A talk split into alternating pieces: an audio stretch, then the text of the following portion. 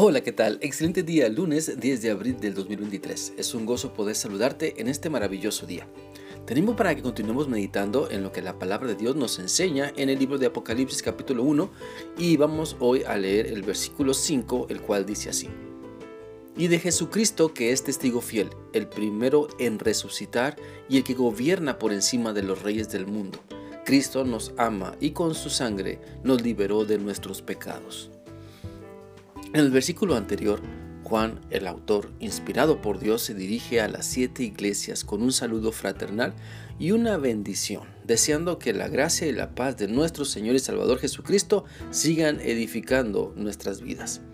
Y ahora en este versículo 5 aclara que el mensaje que, está, que están recibiendo es de Jesucristo mismo, que tiene algo importante que decirles tanto a las iglesias que recibieron de primera mano este libro como a nosotros también hoy en día. Por lo tanto, recibamos el mensaje de Cristo porque siempre su fidelidad nos acompaña. Él siempre es fiel, a pesar de que nosotros como humanos fallamos y nos alejamos por la lucha con el pecado. Pero su fidelidad nos sorprende porque a pesar de lo que somos, lo que hacemos mal, Él sigue, Él nos sigue amando con ternura, Él nos sigue mostrando su misericordia y su gracia no se termina. Mientras tengamos la sensatez de reconocer delante de Él nuestras faltas y arrepentirnos de todo corazón de nuestras rebeliones, su gracia, su misericordia, su gran amor se aplicará a nuestra vida.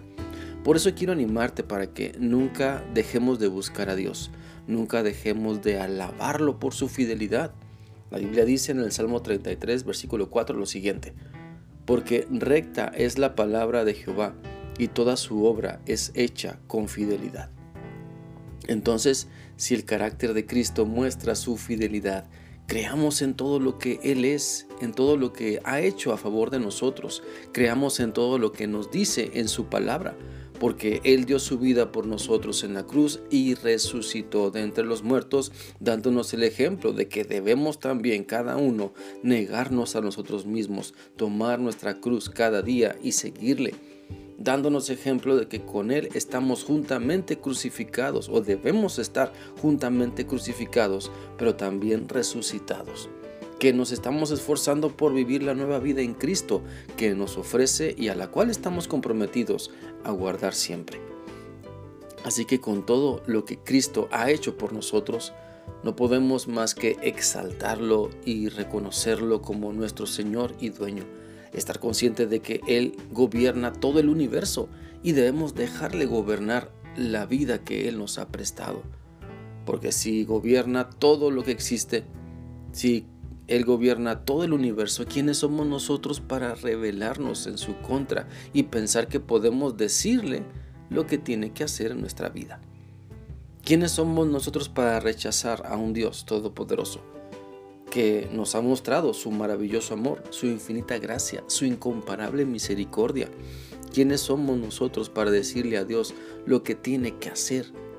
Que no deberíamos someternos a Él y decirle que se haga su voluntad que no deberíamos caer postrados a sus pies y humillarnos, reconociendo que la vida que nos ha dado no se trata de nosotros, de nosotros, sino que se trata todo sobre él, porque sus planes y propósitos siempre son los mejores. Reconozcamos siempre lo que Cristo ha hecho por nosotros. ¿Sabes? Nadie jamás nos amará como Cristo, como Cristo lo hace. Él dio su vida en la cruz para perdonar nuestros pecados.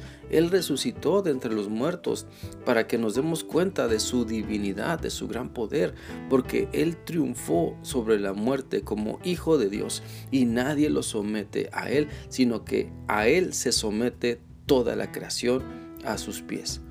Por lo tanto, alabemos a nuestro incomparable Señor todo lo que Él hace por nosotros merece nuestra adoración, merece que le demos la gloria, merece que caigamos rendidos a sus pies y estemos más y más dispuestos a vivir en su voluntad. Espero que esta reflexión sea útil para ti y que sigas meditando en lo que Dios te ha mostrado hoy. Que sigas teniendo un bendecido día. Dios te guarde siempre. Hasta mañana.